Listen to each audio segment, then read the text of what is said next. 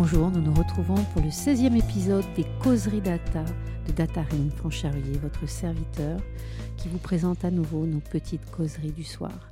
Alors aujourd'hui, nous avons le plaisir d'inviter Magali Germont. Mais qui est-elle? Que fait-elle?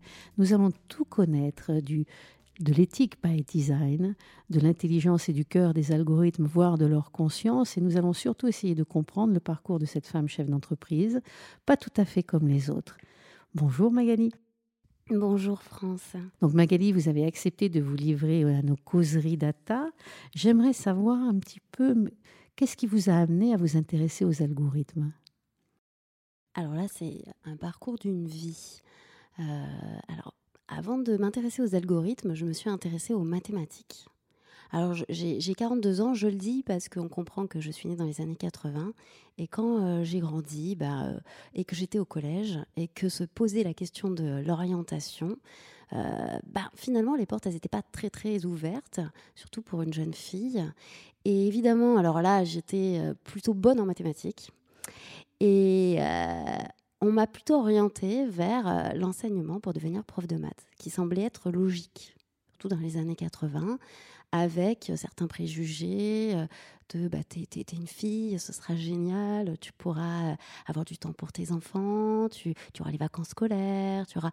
Et donc c'est vrai que sans vraiment me poser de questions, ben, j'ai suivi cette voie des mathématiques. Alors le mot data à l'époque n'existait pas. on était plutôt sur, ben, oui, d'un point de vue des algorithmes, mais plutôt sur vraiment les sciences des mathématiques. Et puis, euh, et puis à un moment donné, euh, dans mon parcours, j'ai commencé à me poser une question de fond qui est la question du sens, du sens des choses. Et j'ai découvert un peu ce monde de la data par le biais euh, des statistiques et des probabilités. Et, et ça m'a ouvert d'autres portes que l'enseignement. Du coup, j'ai repris mes études pour valider un master 2 de statistique et économétrie et m'orienter vers ce début du métier de statisticienne. Et dans la foulée, donc euh, tout est une question vraiment de timing, on a commencé à parler de big data, ce qui évidemment m'a intéressée. Et puis bah, de data science d'un point de vue plus général. Et, j'ai continué à suivre ce mouvement avec des certifications pour arriver à vraiment euh, euh, davantage m'impliquer dans des projets euh, data. Alors j'ai regardé votre parcours avec beaucoup d'attention et j'ai vu surtout que vous vous occupiez de Goudalgo, anciennement Adelia, euh, qui est une entreprise spécialisée en IA, data science et éthique au service de la transformation numérique. Comment s'est réalisé cet accompagnement dans les projets de numérisation? Comment ça fonctionne, cette équipe, euh, semble-t-il, pluridisciplinaire chez Goodalgo La rencontre d'abord, je suppose, et puis ensuite les modalités de fonctionnement. Alors absolument. Euh, alors bon, le, nom n'est pas choisi par hasard. Hein. Goodalgo, c'est un jeu de mots avec le côté good euh, mais pas goût de juste, ça va au-delà. Hein. c'est vraiment goût de bon, euh, bien, bien, bien pour la santé, bien pour l'humanité, euh, bien pour l'homme. Mhm. Et algo, le côté algorithme. Alors Good Algo, cette entreprise, c'est le rapprochement de deux entreprises. Une entreprise qui s'appelait Axiodis à l'origine mhm. et une entreprise qui s'appelait Adel. Et Axiodis, c'était l'histoire en fait de la data science et de ce qu'on va appeler la business intelligence. Donc là, on était sur. Alors moi, j'étais plutôt euh, sur la partie justement data science. Euh, je manageais euh, ou j'étais chef de projet autour de la data. Et parmi les, projets est arrivé un beau jour. Donc là, on est en 2018. un projet Adèle qui était développer une plateforme numérique de scoring pour l'éthique des projets numériques. On a gagné ce projet. Et euh, bah, moi, je suis devenue chef de projet de, ce projet-là. Euh, le fondateur de, de, Adèle, euh, Jérôme Béranger, bah, on a travaillé main dans la main tous les deux pour justement outiller ces recherches. Et l'un dans l'autre, d'un côté, chez Axiodis Data Science, on avait vraiment l'expertise et le savoir-faire de la donnée. Et de l'autre côté, avec Jérôme et Adèle, il y avait l'expertise et euh, des, années de recherche autour de comment rendre pragmatique et euh, amener de l'éthique dans le numérique. Alors, un algorithme, ça fonctionne un peu comme une recette de cuisine, mais comment on, comment on la découvre, comment on la renifle, cette recette de cuisine, quels en sont les ingrédients, puisque c'est cela qui va nous intéresser. Comment on ouvre euh, notre petite boîte noire ou notre boîte de sésame? Alors justement, donc lorsqu'on a créé Goudalgo, c'était euh, justement de pouvoir rapprocher euh, le côté vraiment éthique algorithmique, ces deux concepts l'un de l'autre. Alors au départ, quand on dit ça, c'est un peu euh, éloigné. Parce que les algorithmes, en effet, on va parler de boîte noire, on va parler de qu'est-ce qu'on l'ouvre, on l'ouvre pas, qu'est-ce qu'on voit dedans, mais c'est surtout le travail du data scientist.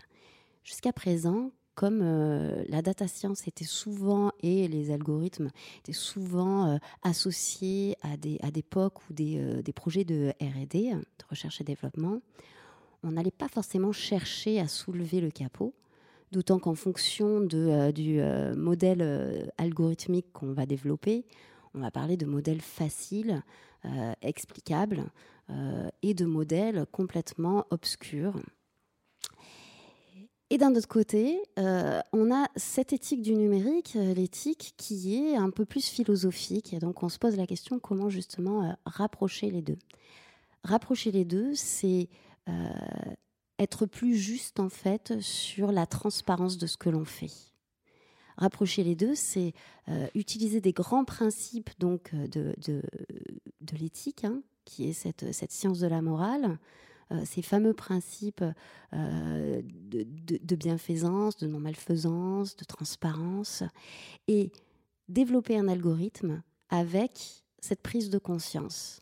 Est-ce que j'entends, mais au-delà de la prise de conscience, concrètement, est-ce que vous pouvez nous, parler des labels que vous avez lancés?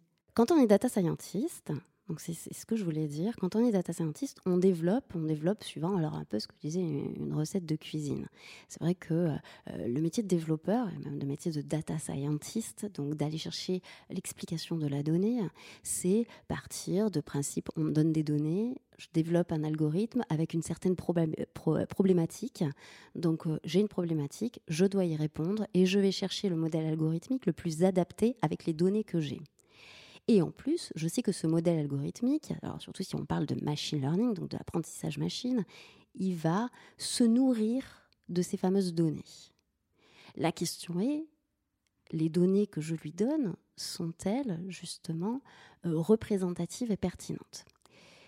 Quand on se pose cette question, il y a du coup besoin de prendre du recul.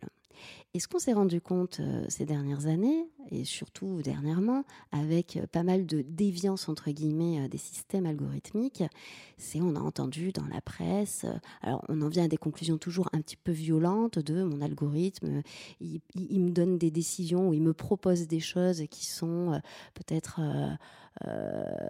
pas juste, ou on, a, vu des, euh, bah, dans, ce qui est reconnaissance d'image, par exemple, des grosses erreurs. On en est venu même à des conclusions de, de mon algorithme, il est sexiste, il est raciste, il est ci, il est ça. Étudier l'éthique d'un algorithme, c'est vérifier que dans tout le cycle de vie de cet algorithme et du projet algorithmique et donc du projet complet du système d'IA, euh, toutes les, les axes en fait de développement ont été réfléchis. Alors, le label, il se base là-dessus. Au départ, le label, le label Adèle, c'est un, label euh, systémique, vraiment euh, spécialisé et euh, prévu pour les projets numériques. Donc, le concept, c'est, bah, il y, a un questionnaire, on répond aux questions, il y, a, donc cette fameuse plateforme automatisée qui va scorer, donc il y a tout un algorithme de calcul derrière qui score, qui donne des poids aux réponses et qui permet d'obtenir un score, un score euh, éthique du numérique. À ça, s'ajoute quand même le regard humain, donc la fameuse garantie humaine, où on va demander un certain nombre de pièces justificatives. Et automatiquement, on a donc un rapport avec des scores entre des radars euh, et des recommandations pragmatiques en fonction des résultats. L'algorithme, ça marche un petit peu pareil, mais l'idée, c'était de pouvoir rapprocher le regard et les recherches de, Jérôme et rapprocher euh, l'expertise data qu'on pouvait avoir, entre l'expertise data scientist. Et moi, ce qui m'a intéressé dans ce deuxième label, le label Adèle Ayact, c'était de se dire euh, comment mieux euh, encadrer et accompagner les data scientists pour que dans leur démarche de développement, ils prennent en compte tout cet aspect euh, IA responsable et éthique qu'ils n'ont peut-être pas forcément appris dans leurs études. Euh, et donc, quand on, on devient développeur, on n'a pas forcément reçu cette éducation, à dire, à l'éthique du numérique. Et donc, au-delà de l'aspect systémique de l'algorithme, c'est de pouvoir justement évaluer, alors moi c'est ce que j'appelle l'éthique du contexte, évaluer le contexte dans lequel l'algorithme a été développé. Alors on va se rapprocher des concepts éthiques by design. Évaluer les données en entrée, et ça c'est très très très important. Et on a des premiers tests. Donc on, on, a développé des tests pour regarder un petit peu au niveau en effet des données en entrée, est-ce que ces données sont déjà représentatives? Est-ce qu'elles sont déjà porteuses de biais? Parce qu'on sait qu'un algorithme ce qu'il va faire lui, il ne va faire qu'amplifier les données de départ. Alors, comment vous faites concrètement pour vous assurer euh, de ce qu'il n'y ait pas de biais algorithmique quand vous n'utilisez pas directement l'information potentiellement discriminante? C'est ça une des questions que l'on se pose, euh, par exemple le genre, l'origine, euh, tout ce qui est un caractère ethnique. Là, j'ai regardé dans les types de labels, donc le label dont vous avez parlé, euh, et Act et Adel Project, donc audit algorithmique, et ensuite ce dont vous avez parlé fort bien, l'audit systémique des projets digitaux. Euh, nous, ce qui nous intéresse vraiment techniquement, lorsqu'il n'y a pas d'utilisation euh, directe de l'information potentiellement discriminante, comment on fait pour s'assurer à l'entrée qu'il n'y a pas de biais? Bah, évaluer. Alors, le biais, là, c'est parce qu'on parle de biais Mais on peut avoir des données qui sont déséquilibrées sans forcément être discriminantes, mais qui peuvent avoir un impact sur la fiabilité et la robustesse de votre algorithme. Et là, il n'y a pas forcément des données personnelles en entrée. Mmh. Là, c'est parce qu'on regarde sous l'angle euh, discrimination. Mais parmi les grands principes qu'on va évaluer, pas que la discrimination ou l'égalité des chances et des mhm. opportunités. Il y a aussi tout ce qui est la base en fait du modèle. Est-ce que mon modèle il est robuste dans le temps? Et là, on va retrouver aussi euh, des, grands principes qui sont repris dans l'IACT. C'est est-ce que les décisions prises par l'algorithme sont explicables? Donc l'explicabilité de l'algorithme, mhm. sa fiabilité, euh, voilà. Et tout ça, c'est ce que nous on appelle euh, l'éthique by évolution parce qu'un algorithme, il évolue. Alors, en général, euh, quand, on fait euh, une évaluation, c'est souvent à un, temps, euh, à un temps précis, à un temps T, on évalue. Ça, c'est en général. Hein. nous, ce qu'on essaye de voir, c'est une évaluation dans le temps. Un algorithme, quand on le développe en tant que data scientist, on évalue la, la, ténacité de, de, notre modèle, donc on a des tests en fait. Alors bon là on va rentrer dans de la technique où on va aller chercher certains indicateurs justement pour vérifier la validité du modèle. Au départ, elle est faite à partir de tests mathématiques et statistiques. En fonction, alors et puis il y a le regard en plus humain, parce qu'en fonction du contexte, en fonction de plein de choses, on va même décider de certains seuils. Et on va valider notre modèle peut-être euh, dans un certain cas à 70% et dans d'autres cas à 65%. Euh, Lorsqu'on valide ce modèle, c'est à l'instant T. Donc vous validez, vous validez des projets et non pas des organismes. Ah oui, absolument. Voilà. C'est important pour, nos auditeurs voilà, de, faire ce distinguo. C'est-à-dire c'est c'est un petit peu la spécificité mmh. de votre approche. Mmh. Contextualisation, d'après ce que j'ai vu, mmh. rapport d'audit, pièce justificative pour l'obtention du label, hein, parce que vous ne l'avez pas dit, mais ça c'est important. Ensuite, le process de labellisation. Combien de temps ça prend puisque vous évaluez le projet ou le modèle dans son ensemble et non pas l'organisme, en moyenne, sur les projets qui vous, qui vous ont été soumis? Le, temps, il est assez dépendant en fait euh, de, euh, de, la taille euh, de l'organisme qu'on a en face. Parce que pour être complètement juste, une start-up, on a pu labelliser des start-up en moins d'un mois de manière très très rapide parce que la start-up, eh ben, elle va très rapidement nous livrer toutes les pièces justificatives. donc ça peut aller très très vite. Euh, d'autres organismes un peu plus complexes et un peu plus gros, hein, euh, grandes entreprises, et entre autres euh, les grands comptes, c'est vrai que parfois on peut aller jusqu'à six mois, voire plus, parce qu'il faut qu'ils trouvent la bonne personne qui a la bonne pièce, etc. Nous, Pour nous, une labellisation, ça devrait être trois mois. En trois mois, on est en capacité de labelliser, donc de recevoir le label ADEL. Combien en avez-vous accordé jusqu'à présent? Aujourd'hui, on est sur une vingtaine d'entreprises labellisées. Et de mémoire, ça leur a apporté une possibilité de faire des levées de fonds ou de trouver des partenaires industriels plus rapidement L'idée, c'est ça. C'est vraiment aujourd'hui un regard euh, qui est. Euh, ça donne un. Alors, un avantage concurrentiel. J'aime pas trop dire ça, mais c'est la réalité pour ceux qui ont été labellisés dans le passé. Aujourd'hui, c'est vrai que comme il y a euh, cette fameuse réglementation européenne qui arrive, qui en plus, euh, alors, elle n'obligera jamais une démarche de labellisation, mais elle propose euh, de, bah, de s'y intéresser vivement, évidemment. Elle ne fait que proposer et qu'encourager la démarche de labellisation. Alors, avantage concurrentiel, oui, moi, je pense que c'est avant tout une manière d'assurer ce que l'on développe.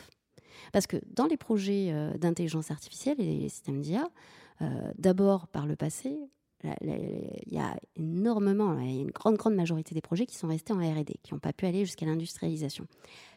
Entre autres pour les raisons que j'ai dit tout à l'heure, c'est-à-dire que le modèle était peut-être pas assez robuste et qu'après, dans le temps, l'algorithme se détériore. Si euh, on avait pensé avec cette vision d'avenir, et pas que à l'instant T, peut-être que justement ces choses-là ont été anticipées. Et toute la démarche qu'on propose et euh, les recommandations pragmatiques et puis tous les outils qu'on met à disposition des personnes donc, qui sont labellisées s'ils ont besoin d'accompagnement après, euh, c'est aussi leur permettre justement d'investir dans le temps en se disant que l'investissement du système d'IA qu'ils ont fait, il est pérenne, voire même, euh, ça ne pourra que augmenter euh, à terme euh, l'efficacité, la productivité de son entreprise, parce que ça signifie que les futurs projets seront pensés de manière différente, avec ce regard beaucoup plus justement éthique et responsable. la fameuse éthique by design. Mais ou by évolution, si je vous ai bien suivi. Ou by évolution, exactement. Alors, une de mes questions, c'est est-ce que vous utilisez des toolbox publiques, de type euh, de celles qu'utilise Anity ou, euh, ou autre? Alors, euh, pour la partie testing d'algorithmes, parce que c'est ce qu'on a, ce que j'ai passé rapidement tout à l'heure, c'est qu'il y a la partie contexte et la partie texting. on ne réinvente pas ce qui existe déjà, évidemment. L'idée, c'était de s'appuyer sur l'état de l'art, et donc, euh, on, s'en est. Alors, soit on utilise des parties, soit on s'en est inspiré et on l'a personnalisé dans nous, notre propre méthodologie. Voilà. Alors, comment, euh, comment vous allez allier éthique et performance? Parce que ça, c'est la, question une fois qu'on a fait le label, mais il y a toujours les éternelles questions de la performance de l'IA parce qu'on prend du temps, même si on a un temps limité de trois mois. J'ai bien compris qu'il fallait aussi intégrer, donc c'est comme la privacy, l'éthique by design dès la conception, mais également tout au long du développement du projet. Comment on concilie, parce que c'est des questions que les entrepreneurs doivent vous poser. Vous me ralentissez, ou euh, c'est compliqué, ou c'est cher, parce qu'il y a aussi le, coût. La performance d'un algorithme, c'est donc accepter euh, la vulgarisation du travail du data scientist. Et ça, c'est quelque chose, moi, sur lequel. Euh, bah, c'est ce qui a fait toute la différence et c'est un petit peu aussi euh, les fondements de la naissance de Goudalgo. C'était de dire qu'on voulait euh, proposer des méthodologies à nos clients qui soient complètement transparentes sur le travail du data scientist. Quand je choisis tel, tel, tel algorithme ou tel modèle algorithmique par rapport à tel ou tel test statistique, je veux pouvoir rendre ces résultats compréhensibles par mon client pour qu'ils puissent comprendre pourquoi j'ai développé ce système algorithmique et mettre à sa disposition justement euh, les outils pour qu'ils suivent cette performance. La performance d'un algorithme, euh, si euh, justement, alors l'idée c'est nous, la manière dont on l'a développé, on a développé ce qu'on appelle, alors on a, une, une, solution qui s'appelle Visia, Visia Monitoring, et qui permet d'accompagner l'algorithme. Et est-ce que vous pourriez justement nous donner quelques exemples pour les, entrepreneurs qui nous écoutent de préconisations éthiques dans le développement d'un algorithme ou dans le mode projet dans le contexte? Dans le mode projet d'un point de vue général. Déjà, il faut s'entendre sur le mot éthique. parce que derrière le mot éthique, on y met tout un tas de Mmh. choses. C'est comme, comme je dis souvent, hein, je fais le parallèle avec d'ailleurs l'intelligence artificielle. hein. On va dire, euh, je développe de l'intelligence artificielle, et puis en fait, quand on regarde, c'est des, euh, des algorithmes statistiques assez euh, traditionnels. Il n'y a Mhm. pas forcément euh, derrière d'IA d'un point de vue technologique. Oui, on dit souvent que pour lever des fonds, maintenant, il faut parler de métaverse, IA Exactement. et NFT, et vous levez des fonds tout seul. Exactement. Mais comme la bulle start-up est en train d'exploser, là, je suis ravie de vous entendre. Un peu de bon sens au pays des mirages. Et puis euh, peut-être de, de ramener les choses à leur ju- plus juste proportion et toujours s'attacher aux définitions. Et puis, il n'y a pas de honte. C'est surtout ça. C'est que quand on développe une solution, peu importe qu'est-ce qu'elle contient, l'important c'est de bien la vendre. Si, euh, et qu'elle ait du sens. On en revient toujours à ce mot sens parce que pour moi c'est important. Si, euh, si on utilise les mots euh, éthique, responsable, IA simplement comme mot-clé un petit peu marketing, parce que aujourd'hui, bah voilà, parce que sur le site internet ça fait bien, ou qu'on a l'impression qu'on va attirer plus de clients, Ou que ça va impressionner la BPI. Oui, bah, euh, si, si c'est ces raisons-là, c'est que déjà, dès le départ, on n'a pas saisi euh, le sens de l'éthique. Donc on se trompe déjà par euh, notre propre by design. Être donc proposer un, un projet de manière éthique, concrètement, c'est donc vulgariser et présenter déjà une acculturation de ce qu'est l'éthique et quelles sont les valeurs associées. Et nous, pour ça, donc on, présente, on a des ateliers au départ de sensibilisation hein, pour justement bien comprendre et proposer ces préconisations éthiques. Et puis, tous nos labels et, et- et, euh, tout ce qu'on propose euh, est basé sur donc, les recherches de, de mon associé, de Jérôme Béranger, Mhm. qui au départ euh, va présenter l'évaluation de l'éthique du numérique à partir de sept familles. Et ces familles, elles ont du sens parce que justement, elles vont permettre à partir de, différents items, donc chaque famille, on, représente ça, nous, euh, comme une pyramide, où on a un socle de base et on remonte au fur et à mesure. À l'intérieur de, de chacun des socles, euh, il y a donc des items avec des notions à évaluer. Et en face de chacune des notions, il y a justement, on va dire, une préconisation ou du bon sens.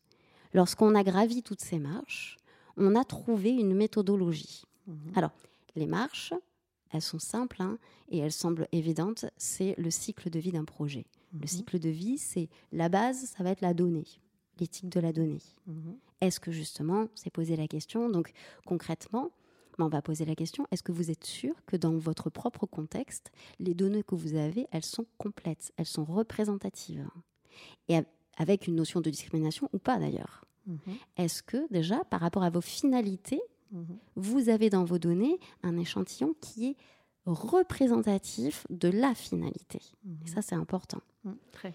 Puis, on a l'éthique de l'algorithme. Mm. Donc, la manière dont l'algorithme, est-ce que justement, euh, mon modèle algorithmique, euh, il va être performant dans le temps Euh, Est-il robuste Est- Est-il fiable Etc. Mhm. Le répertoire des données essentielles aussi. Voilà. Et puis, on va encore plus haut et on va parler des systèmes. On parle d'éthique des systèmes. Est-ce que les systèmes dans lesquels, justement, ces algorithmes, ces systèmes d'algorithmiques euh, ont été pensés de manière éthique? Ensuite, on continue hein, de gravir les marches. Il y a l'environnement. Donc l'environnement, on ne va pas, on y mettre que euh, le, green. hein. on y met vraiment l'environnement global et physique. Euh, où est-ce que euh, il a été, comment, il est mis en œuvre et dans quel environnement ce, ce projet d'IA va évoluer? Et puis, on continue. On a l'éthique des décisions. Quelles décisions vont être prises? Donc, comment on va faire vivre, comment va être exploité? Ce système d'IA Et on continue de gravir les marches et tout en haut, quoi qu'il en soit, on en arrive à la fameuse garantie humaine, c'est-à-dire à un moment donné, qu'est-ce qu'on en fait? Et quand on a finalement passé, quand on est passé à travers chacune de ces marches de la pyramide euh, des familles éthiques, euh, on a quasiment balayé l'ensemble des axes euh, d'un d'un projet et on a fait appel à toutes les disciplines. C'est là qu'on en vient au fameux mot pluridisciplinaire. Parce que euh, c'est pas une personne qui va pouvoir répondre à l'ensemble de ces questions. on met bien autour de la table l'écosystème de son entreprise pour que chacun à son niveau ait conscience justement euh, euh, de ses valeurs et de ses préconisations. Alors aujourd'hui, on n'a pas tout à fait, euh, au-delà des textes qui sont annoncés, de, de réglementation générale autour de l'IA. En revanche, ça fait à peu près un an que l'on a une recommandation sur l'éthique de l'intelligence artificielle qui a été adoptée par la conférence générale de l'UNESCO. Quel regard vous portez sur cette recommandation? Parce qu'encore une fois, sur ceux qui nous écoutent, on a un encadrement euh, légal, ce qu'on appelle la hard law, et on a un encadrement euh, qui correspond à ce qu'on appelle le droit souple. Donc, quel regard avez-vous là-dessus? Alors, moi, je trouve que c'est très, très intéressant et que c'est hyper important.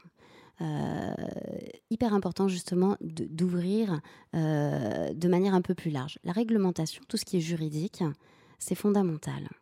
Mais l'avantage de, de, ce, de, cette, de ce regard éthique, on va dire, c'est que l'éthique, il est beaucoup plus large, puisqu'il est dans le temps, il, est, il, va aller, il, va être, il va englober le juridique, mais il va être un peu plus large.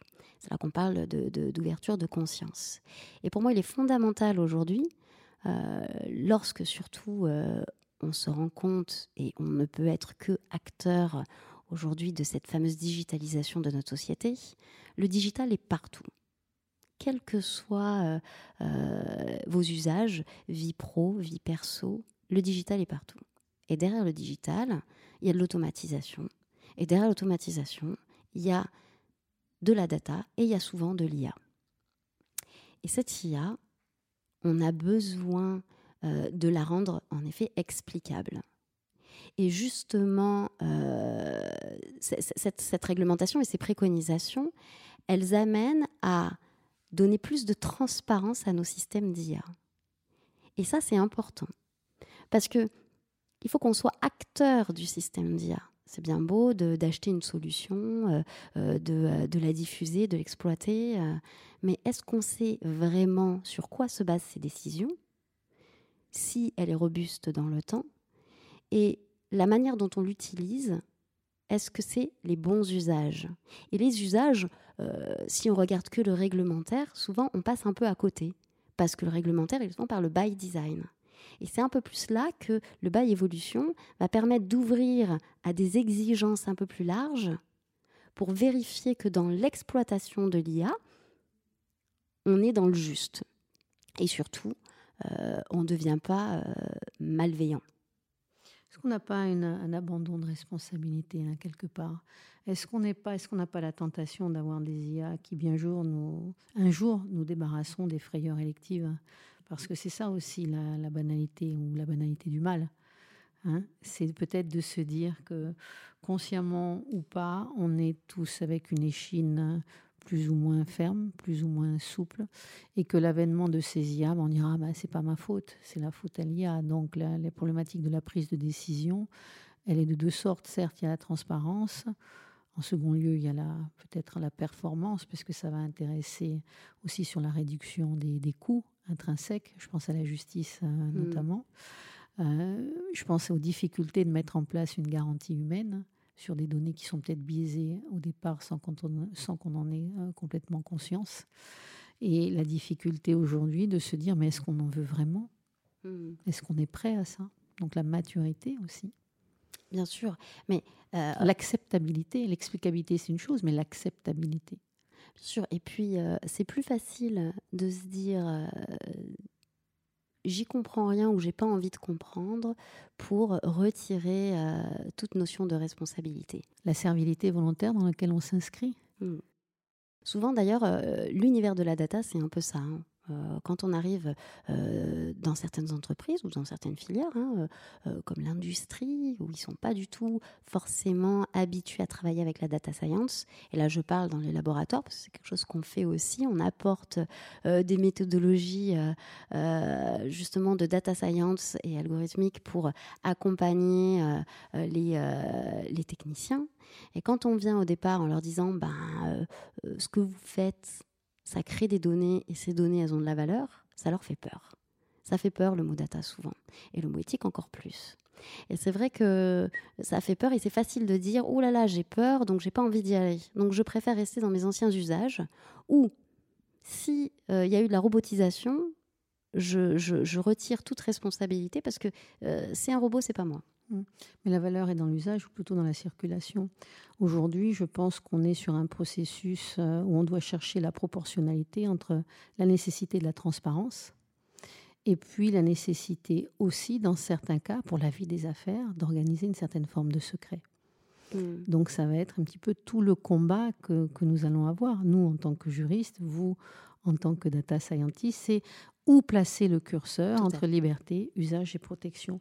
J'aimerais tout à fait, encore une fois, que vous nous parliez peut-être concrètement des discriminations auxquelles vous avez euh, pu être confrontés, qui ont été réalisées par des algorithmes. Alors, je, connais votre dada, on va en parler sur la fin, on va garder le meilleur sur la fin, mais vous pouvez nous donner des exemples de discrimination alors, l'exemple de discrimination, au sens discriminatoire, évidemment, ça va être euh, davantage sur la représentativité des gens. Alors, euh, la représentativité, c'est euh, supprimer la notion d'égalité des chances. L'égalité des chances, c'est qu'on est tous, normalement, euh, devant une plateforme, par exemple, de CV, on devrait tous avoir la même chance à partir de notre CV d'être choisi pour tel ou tel ou tel poste. Et on se rend compte, en tout cas, nous on l'a vu, qu'il il y a certaines plateformes, il y a eu certaines plateformes, parce que depuis ça a, été, ça a évolué, qui justement n'offraient pas les mêmes égalités des chances. C'est-à-dire que l'algorithme, quand il lisait le CV et qu'il extrayait euh, les notions importantes, qui peuvent être des compétences ou des mots-clés, euh, euh, les fameux soft skills et, tous ses amis, eh ben, il retrouvait pas les mêmes, il n'arrivait pas à matcher avec les offres d'emploi adéquates parce que parfois, euh, dans sa sémantique, il n'avait pas anticipé euh, le féminin, le masculin, euh, ou certaines notions, en fait, ou certains verbes. on se rend compte, en fait, que, par exemple, les hommes et les femmes n'ont pas la même manière de rédiger. Donc, ils n'ont pas la même manière de rédiger leur CV. Et lorsque donc on faisait passer ces algorithmes d'évaluation des CV, eh ben, les algorithmes, ils étaient sans le vouloir, ben, par rapport aux femmes qui avaient moins de chances euh, d'être euh, matchées avec telle ou telle offre d'emploi parce que dans leur CV, elles n'avaient pas mis les bons mots-clés ou parce que euh, c'était mis au féminin et que dans justement ces données en entrée dont on parlait tout à l'heure, eh ben, le féminin des mots n'avait pas été prévu ou parce que le commanditaire, euh, peut-être, euh, était un petit peu déloyal dans l'appel à l'IA. Je pense à ce chef d'entreprise aux États-Unis qui avait eu nombre de procès pour discrimination sexiste et qui avait dit ben, finalement, venez, euh, magique IA, et prouvez-moi que j'ai tort. Et les IA s'étaient contentés de regarder, donc avaient été nourris par des CV masculins pour produire des CV d'ingénieurs en informatique masculins et les femmes avaient disparu. Il a cru et à tort qu'on lui avait donné raison. Hmm. Donc là, ce qui m'intéresse, c'est la disparité, la disparition des femmes de, cette, euh, de cet univers, euh, on va dire, formaté en 0-1 Comment on organise l'invisibilité des femmes au-delà de leur incapacité ou de leur difficulté ou de leur aptitude personnelle à rédiger ou non des CV Est-ce que le débat n'est pas plus large que ça? Alors, bien sûr, euh, le débat est largement plus large, sachant que je pense qu'il y a quand même un vrai travail euh, tous ensemble. Euh, il n'y a pas, c'est un peu comme tout à l'heure, il n'y a pas le curseur d'un côté ou de l'autre. C'est pas les femmes qui doivent s'adapter à rédiger leur CV de manière un peu plus masculine ou les hommes qui doivent s'adapter euh, à peut-être euh, être un peu moins masculins dans, leur écriture. Et on ne devrait même pas avoir à se poser ce genre de questions. On devrait aujourd'hui simplement, donc moi je travaille avec beaucoup, beaucoup de, groupes justement de, de, réflexion pour réfléchir à, cette nouvelle manière d'écrire un CV euh, en y mettant que l'essentiel. Et l'essentiel aujourd'hui, c'est la personne c'est qui elle est et qu'est-ce qu'elle va m'apporter à l'entreprise. Mais ça prend toute une vie de savoir qui on est. oui, mais qui elle est d'un point de vue professionnel. Euh, est-ce que euh, justement on pourrait pas mettre euh, plus en avant certaines, certains savoir-être qui ferait la différence? Parce que aujourd'hui, quand on recrute, on recrute pour une équipe. Et quand on recrute pour une équipe, on sait déjà qui on a autour de la table. Ce qui est intéressant, c'est de se dire quelle sera la personne qui va compléter mon équipe. Et cette personne, c'est pas que un CV ou des compétences techniques. C'est, on l'a dit, une personnalité. C'est une personne qui va amener un angle différent, un point de vue différent, d'autres idées, qui a un vécu, qui est peut-être dans une voie de reconversion qui, et qui donc va peut-être m'amener une richesse par rapport à ses vies professionnelles d'avant. Alors, navré de vous décevoir, mais je, je, vais vous apporter une contradiction. Je crains que certains dirigeants ne soient pas des grands philanthropes et que modestement les filles doivent s'intéresser aux mathématiques. Ce qui me trouble, moi, c'est que je crois, sauf faire de ma part, c'est qu'en première, on n'enseigne plus les mathématiques en dehors de certaines filières spécialisées. Euh, et aussi greffe, d'ailleurs, on s'interrogeait sur la pénurie de talent et la nécessité d'avoir plus de filles dans les métiers du numérique en général. Donc il faut qu'elles s'intéressent aux filières, mais il faut que déjà en première, les mathématiques soient enseignées à toutes. Vous avez eu la chance d'aimer les mathématiques, mais parce qu'elles étaient enseignées de manière générale et qu'on n'était pas dans un goulot d'étranglement. Est-ce qu'il n'y aurait pas un message à faire passer au-delà du savoir-être les femmes sont des femmes forcément fantastiques. C'est normal que je vous le dise. Et, on, peut se, renvoyer des, politesses. Mais il faut aussi savoir parler des mots qui fâchent, c'est-à-dire de compétences. Euh, et d'acquisition de compétences. Et que les filières mathématiques sont, sont aujourd'hui euh, peu fréquentées par les filles. Hmm. Alors, ça va bien au-delà. Alors, j'aurais plusieurs, euh, j'ai plusieurs réflexions en cours. La, première, hein, est partagée d'ailleurs la semaine dernière avec le rectorat, c'est de dire que peut-être l'une des erreurs qu'on fait aujourd'hui dans, euh, l'éducation de nos enfants, euh, éducation à l'école j'entends, c'est de ne pas se rapprocher des entreprises, alors que je pense que les entreprises ont une partie de la solution. Quand aujourd'hui on demande à des enseignants qui, ne connaissent pas l'univers de l'entreprise, nous-mêmes en entreprise, on est dépassé par cette digitalisation de notre société et par tous ces nouveaux métiers qui arrivent tous les jours. et, et on a une vision concrète de ce que pourraient apporter les mathématiques. Donc encore une fois, c'est donner du sens à OK, j'apprends des maths, mais je les apprends pourquoi? Dans des études psychologiques, on s'est rendu compte que les femmes ont plus besoin de sens dans ce qu'elles apprennent. Apprendre des maths pour des maths, ça n'apporte pas forcément de sens. Apprendre des maths parce que derrière, il y a, y a, y a tout, tout, tout, un suivi en fait logique qui amène, donc là on va parler évidemment d'algorithmes parce que c'est le sujet d'aujourd'hui, mais euh, euh, au-delà des maths, de toute façon c'est un esprit scientifique. C'est de donner des clés de lecture sur l'utilisation des mathématiques. Exactement. Et de rapprocher qu'est-ce qu'on fait concrètement en entreprise, à quoi ça sert, pourquoi on le fait. Euh, les alternances, par exemple, c'est un, succès. Ça, ça, fonctionne parce que quand on est en alternance, on voit à moitié qu'est-ce qui se passe en mmh. entreprise, à moitié qu'est-ce qui se passe à l'école. Et je suis intimement convaincue que euh, faire rentrer et cohabiter euh, les écoles, les entreprises, pardon, dans les écoles plus tôt, ça, a du sens. Alors, la difficulté, c'est de trouver les bons mots et de vulgariser ce que l'on fait. Mais apporter, pour, éveiller la curiosité de ces jeunes.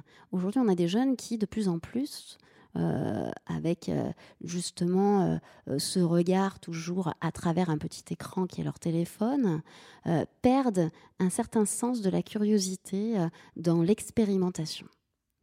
Et peut-être que rapprocher justement ces entreprises, proposer des projets expérimentés, c'est rentrer dans une démarche scientifique ouverte à tous et qui pourrait réveiller un petit peu la curiosité des jeunes filles.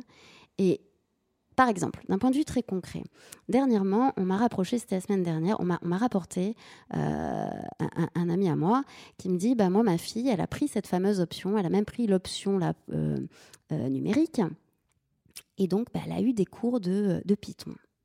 Dit, bah, en fait, mon prof, il s'éclate, euh, il code tout seul son truc, euh, il est à fond, comprend rien, il a apporté les codes, on doit, on doit comprendre, moi, j'ai rien compris, résultat, je comprends pas le sens de ce code, résultat, je vais arrêter l'option.